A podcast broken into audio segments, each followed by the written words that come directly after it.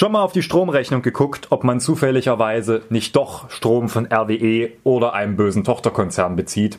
Wenn ja, dann wäre jetzt der Zeitpunkt gekommen zu wechseln. Denn das, was der Energiekonzern gerade im Hambacher Wald abzieht, ist nicht nur unverständlich, sondern auch eine klimapolitische Katastrophe. Wir wollen heute im Podcast darüber reden, wie es so weit kommen konnte und wie sich die Lage derzeit darstellt. Werte Kolleginnen und Kollegen, was ist denn das für ein Käse? Haben Sie eigentlich mal bedacht? Selbst in Sachsen. Schon alleine diese bodenlose Frechheit. Das ist doch aber nicht der Maßstab. Ja, da bin ich ja gespannt. Hallo und herzlich willkommen zum Podcast Zwischenrufe. Heute geht es um ein urgrünes Thema. Wir werden uns mit den Ereignissen und der Räumung im Hambacher Forst beschäftigen und den Fragen, die dahinter liegen. Und leider kommen wir auch nicht darum herum, uns mit der jüngsten Entwicklung der Koalitionskrise im Fall Maaßen zu beschäftigen. Denn das ist mittlerweile so skurril, dass es definitiv Eingang in diesem Podcast finden muss. Das Ganze werde ich wie immer tun mit meiner charmanten Mitarbeiterin Lisa. Hallo! In dieser Woche wollen wir ganz bewusst auch mit diesem grünen Thema starten. Die Räumung des Hambacher Forsts ist ja erst ausgesetzt worden und seit heute wird sie wieder fortgesetzt. Die Frage, brauchen wir Braunkohle noch? Ist wohl eine, die gerade sehr viele Menschen umtreibt.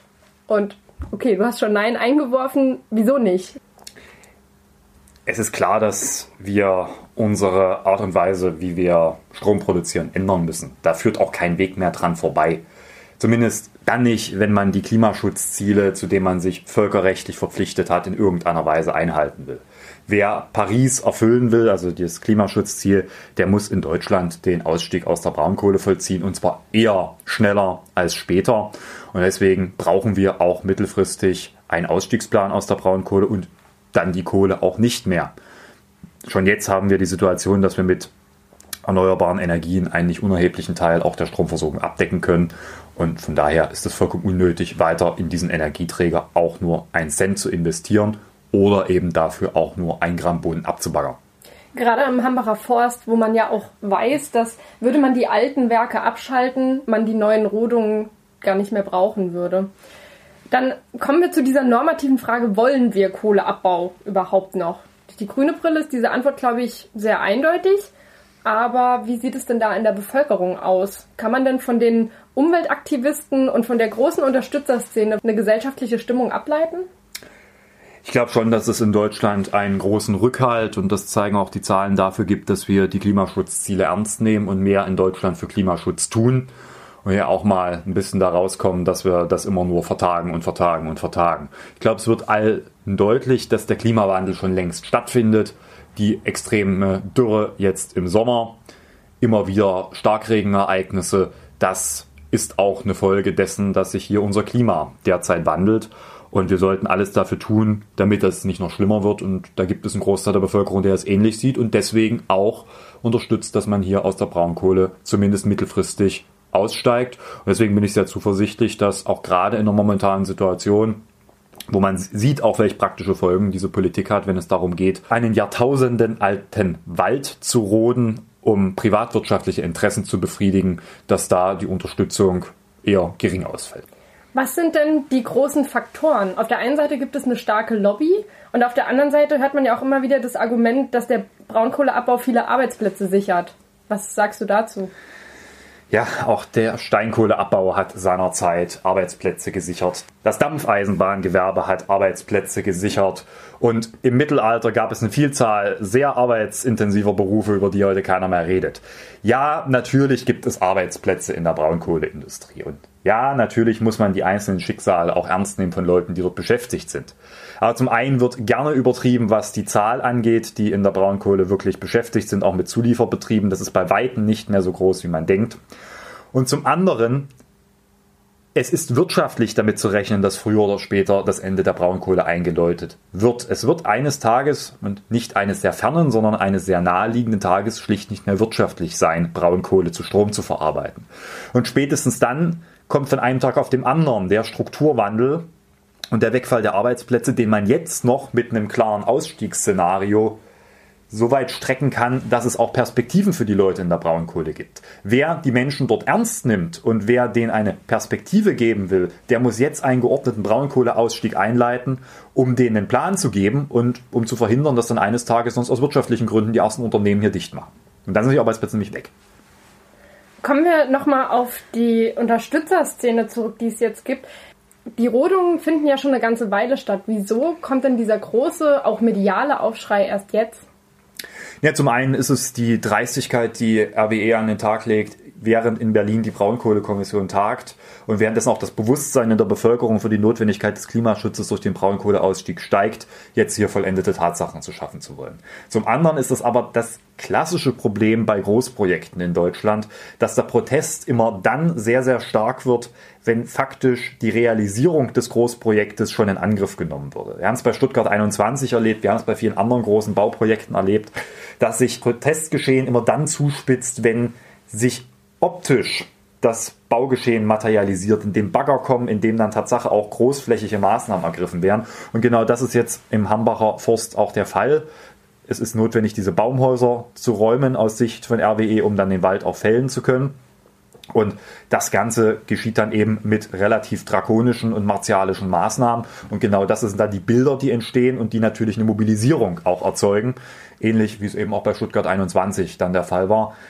Eigentlich hätte sowas viel, viel früher mit einem viel, viel größeren Protest begleitet werden müssen. Aber das liegt irgendwie wahrscheinlich auch in uns drin, dass wir uns emotional immer erst dann angesprochen fühlen, wenn es konkret wird und nicht, wenn es abstrakt ist. Ein starkes Symbol kam ja von dem Unternehmen Gerken, die ihr täglich Brot mit der Vermietung von Arbeitsbühnen verdienen. Und die haben jetzt ein Zeichen gesetzt, indem die ihre Arbeitsbühnen abgezogen haben. Dafür haben sie eigentlich keine juristische Grundlage, haben aber trotzdem gesagt, für sie ist dieser Einsatz nicht weiter tragbar und haben sich deswegen zu diesem Schritt entschlossen. Welcher Akteur muss denn jetzt deiner Meinung nach welche Wege gehen, damit da noch was passiert? Na, erstmal ist es ein sehr respektabler Schritt des Unternehmens, da auch nach dem Tod eines Journalisten sich dort zurückzuziehen, auch wenn das sicherlich für das Unternehmen unangenehme Konsequenzen haben wird, weil sich mit einem deutschen Energiegroßkonzern in so einer Frage anzulegen sicherlich auch nicht einfach wird, juristisch. Zum anderen ist es natürlich so, dass man, glaube ich, auch Klarheit von Seiten der Landesregierung in NRW braucht, aber auch generell, dass das, was hier RWE macht, nicht geduldet wird. Aber genau das fehlt momentan. Es wäre jetzt zumindest so lange richtig, selbst aus konservativer Sicht, die Rodung auszusetzen, bis in Klarheit in der Kohlekommission darüber herrscht, ob man die Braunkohle, die da unten liegt, überhaupt jemals brauchen wird. Es spricht viel dafür, dass selbst aus wirtschaftlichen Gründen die Kraftwerke dort am ehesten vom Netz gehen und damit diese Kohle gar nicht mehr benötigt wird und es hier am Ende nicht mehr um Gemeinwohlinteressen geht und nur das ist eigentlich der Maßstab, sondern um Gewinnmaximierung eines Unternehmens. Um über Kohleabbau zu sprechen, müssen wir ja gar nicht unbedingt bis NRW gehen, sondern könnten auch vor der eigenen Haustüre fündig werden. Wie steht es denn um den Kohleabbau in Sachsen? Wir haben die Diskussion ja genauso und es kann sein, dass uns in wenigen Jahren bis vielleicht einem Jahrzehnt auch eine ähnliche Situation in Sachsen wieder eilen könnte. Und zwar im Süden von Leipzig. Da gibt es ein Dorf, das nennt sich Pödelwitz und Pödelwitz droht die Abbaggerung als eines der letzten Dörfer in Deutschland zum Zwecke des Abbaus von Braunkohle. Es gibt dort Pläne des Energiekonzerns, der dort schon ein sehr großes Braunkohlefeld verwaltet und der das gerne erweitern möchte, nämlich um Pödelwitz, diesen Ort perspektivisch abzubaggern. Da ist auch schon viel geschehen. Es gab Angebote für Menschen dort wegzuziehen und auch finanziell nicht unlukrative Angebote. Und man will dort veränderte Tatsachen eines Tages schaffen und dann diesen Ort abbaggern. Wir haben das in Sachsen schon mal gehabt relativ bekannt ist der Fall Heuersdorf. Da ist eine ganze Gemeinde aufgelöst worden. Das ist die Veranstaltung, wo man seinerzeit eine Kirche auf einen Tieflader geladen hat und in einen anderen Ort gebracht hat. So hat das äh, traurige Berühmtheit erlangt. Und auch hier spricht viel dafür, dass das gar nicht mehr notwendig ist, weil die Kohle, die unter Pödelwitz liegt, nicht gebraucht wird sondern allerhöchstens noch aus Strukturierungsinteressen des Unternehmens benötigt wird, um quasi gewinnmaximierend Verfahren im Braunkohletagebau zu vereinfachen. Da geht es dann eben nicht mehr um Gemeinwohl und nur das ist eigentlich die Grundlage, weswegen man solche Enteignungen, was es dann am Ende ist, machen kann. Und deswegen haben wir auch jetzt im letzten Landtagsplenum klargemacht, auch im Antrag die Staatsregierung aufgefordert, hier auch gegenüber dem zuständigen Unternehmen Tatsachen zu schaffen, dass man ein solches Projekt nicht genehmigen wird. Es ist Tatsache so, dass man, wenn man dort enteignet, weil sich Leute wehren, dort wegzuziehen, dann ist es juristisch ganz, ganz diffizil. Enteignen kann ich nur mit Gemeinwohlinteressen, nicht mit Gewinnmaximierung eines Unternehmens. Und man wird diese Gemeinwohlinteressenherleitung nicht führen können, eben weil diese Kohle nicht benötigt wird. Auch das Kraftwerk, was davon betrieben wird, gehört zu denen, die wahrscheinlich eher abgeschaltet werden, wenn es einen Braunkohleausstieg gibt. Und auch hier gilt, dass man jetzt eben keine vollendeten Tatsachen schaffen darf, obwohl man diese Kohle nie benötigen wird. Du hast gerade diese juristische Ebene schon angesprochen. Wie ist die denn in der Lage vom Hambacher Forst? Kompliziert. Ich will mich jetzt hier nicht weit aus dem Fenster lehnen, was die juristischen Bewertungen angeht, weil das Bergrecht eine ungemein komplizierte Angelegenheit ist, in der nur sehr, sehr wenige Fachexperten offensichtlich wirklich durchsehen. Grundsätzlich muss man auch mal eine rechtspolitische Debatte über das Bergrecht in Deutschland führen. Es kann nicht angehen, dass dort mitunter die Interessen von Unternehmen und die Ausbeutung von Bodenschätzen und damit die Zerstörung von Natur viel, viel höher mit untergewichtet wird als das Allgemeinwohl, als auch grundsätzliche Fragen des Naturschutzes. Und da braucht es mal eine politische Diskussion auf Bundesebene und eine Änderung des Bergrechts. Aber das ist natürlich mit CDU und SPD als die Lobbyvertreter der Braunkohle in Deutschland nicht machbar. Ja, an dieser Stelle ähm, steht hier die Überleitung zum nächsten Thema an. Daher habe ich eine kleine spontane Kreativaufgabe für dich. Wie kommen wir denn von der Räumung des Hambacher Forsts zur innenpolitischen Lage der Bundesrepublik. Also frei nach Monty Python und der Ritter der Kokosnuss würde ich jetzt sagen, Kohle raucht, wenn es brennt. Beim Rauchen sind wir bei berauschenden Zuständen und bei berauschenden Zuständen sind wir ganz schnell bei Alkohol und da kommt dieser SPD-Bundestagsabgeordnete aus Bayern ins Spiel, der da meinte, was haben die eigentlich in ihrer Krisensitzung zu Maßen gesoffen? Ja, das ist charmant. Mein Versuch wäre gewesen zu sagen, wäre in dieser Kohlekommission ein SPDler abzuberufen, dann hätten sie Maßen ja auch dahin setzen können. Aber gut, wir sind beim Thema angekommen, so oder so. Den Nachverhandlungen sei Dank, Hans-Georg Maaßen wird nicht zum Staatssekretär abbefördert, sondern in Anführungszeichen nur Sonderberater für europäische und internationale Fragen im Innenministerium. Das bedeutet wenigstens kein höheres Gehalt. Was hältst du denn ansonsten von dieser Versetzung? Ich bin es ja langsam leid, dass wir uns jetzt hier seit zwei Wochen in politischer Geiselhaft dieser Koalition befinden, medial weil jeden Tag irgendeine andere Idee durchs Dorf getrieben wird, was man nun mit Herrn Maaßen veranstalten sollte oder nicht tun sollte. Fakt ist, der Mann ist als Leiter einer Sicherheitsbehörde nicht mehr tragbar und er ist in jedem anderen Bereich im Sicherheitsbereich nicht mehr tragbar. Vielleicht hätte man ihn wirklich in der Kohlekommission verbuddeln sollen. Aber deswegen ist es mir unverständlich, dass man den Mann jetzt auch noch zum Sonderberater anhängen kann und wo er offensichtlich auch noch zuständig dann ist für Rückführungsfragen und dergleichen mehr. Also derjenige, der hier sowieso schon seit Jahrzehnten eine konservative Ausländerrechtspolitik und Asylpolitik betreibt im Innenministerium, jetzt auch noch dazu zu machen. Also der Bock- und Gärtner-Vergleich wird zwar immer gerne strapaziert, aber hier wird er wohl passen. Also kurzum, ich halte davon nichts. Und wenn man redlich gewesen wäre, hätte man gesagt, ja, wir trauen dir nicht mehr zu, eine Sicherheitsbehörde zu leiten, du wirst in einen einstweiligen Ruhestand versetzt und tschüss.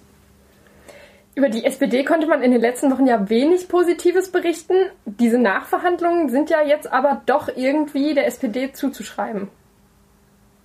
Ja, juhu, soll ich jetzt Beifall klatschen, dass es zumindest nicht so schlimm gemacht haben, wie sie es ursprünglich geplant haben? Also das Ganze war ja wie ein Plot, den man sich in einer schlechten Politikserie nicht hätte besser vorstellen können. Da rasselt die SPD mal mit den Ketten und will mal groß durchsetzen, dass man dieser Koalition auch mal was sagen kann, wittert ihre Sternstunde, will Maßen raushaben und dann lassen sie sich auf einen Deal ein, wo sie den Mann erst befördern, mehr Macht und Einfluss geben und dafür muss dann auch noch ein Sozialdemokrat gehen. Also Frank Underwood wäre stolz auf die CSU gewesen für diese Wolte. Nur allein als SPDler kann ich danach mich einbuddeln. Von daher jetzt äh, sich darüber übermäßig zu freuen, dass man dann erkannt hat, dass das da draußen in der Bevölkerung ja schlicht keinem zu vermitteln ist, dass man für scheiß Arbeit auch noch zwei Gehaltsstufen nach oben gruppiert wird und mehr Einfluss kriegt. Für diese Erkenntnis jetzt die SPD zu loben, dass sie da irgendwann mal die Notbremse gezogen hat, nee, tut mir leid, das Ganze ist für mich einfach unverständlich und es zeigt einfach, Die Performance der SPD in dieser großen Koalition ist eine Katastrophe. Wahrscheinlich haben diejenigen recht, die einfach sagen, man muss jetzt mal ehrlich sein, das geht so nicht weiter man kann den Laden eigentlich nicht mehr so weiterführen. Aber das wird die SPD nicht machen. Herr Seehofer hat ja trotz großen Drucks immer wieder behauptet, dass er Maaßen nicht entlassen wird. Glaubst du, dass er da geblufft hat und die SPD sich hat ein bisschen täuschen lassen? Man gibt sich hier in die Abhängigkeit eines der unbeliebtesten Bundesminister, auch innerhalb der CSU und auch innerhalb der CDU. Wir hatten ja beim letzten Mal schon darüber geredet, was die Strategie sein könnte von Herrn Seehofer. Ich äh, glaube ja immer nur noch, dass er Herrn Söder als Ministerpräsident verhindern will und er deswegen so freidreht. Aber das mal dahingestellt. Man hätte den Druck entfalten können nach dem Motto, entweder Maaßen geht und wenn der nicht geht, geht Seehofer. Darüber hinaus ist es juristisch auch nicht so, dass nur Herr Seehofer Herrn Maaßen entlassen kann. Es ist durchaus möglich, dass diesen Antrag der Bundesregierung auch die Bundeskanzlerin selbst stellt. Das ist zulässig und das hätte sie machen können. Natürlich wäre das dann einen, quasi ein fleischgewordener Misstrauensbekundung gegenüber ihrem Bundesminister gewesen. Spätestens dann hätte er zurücktreten sollen.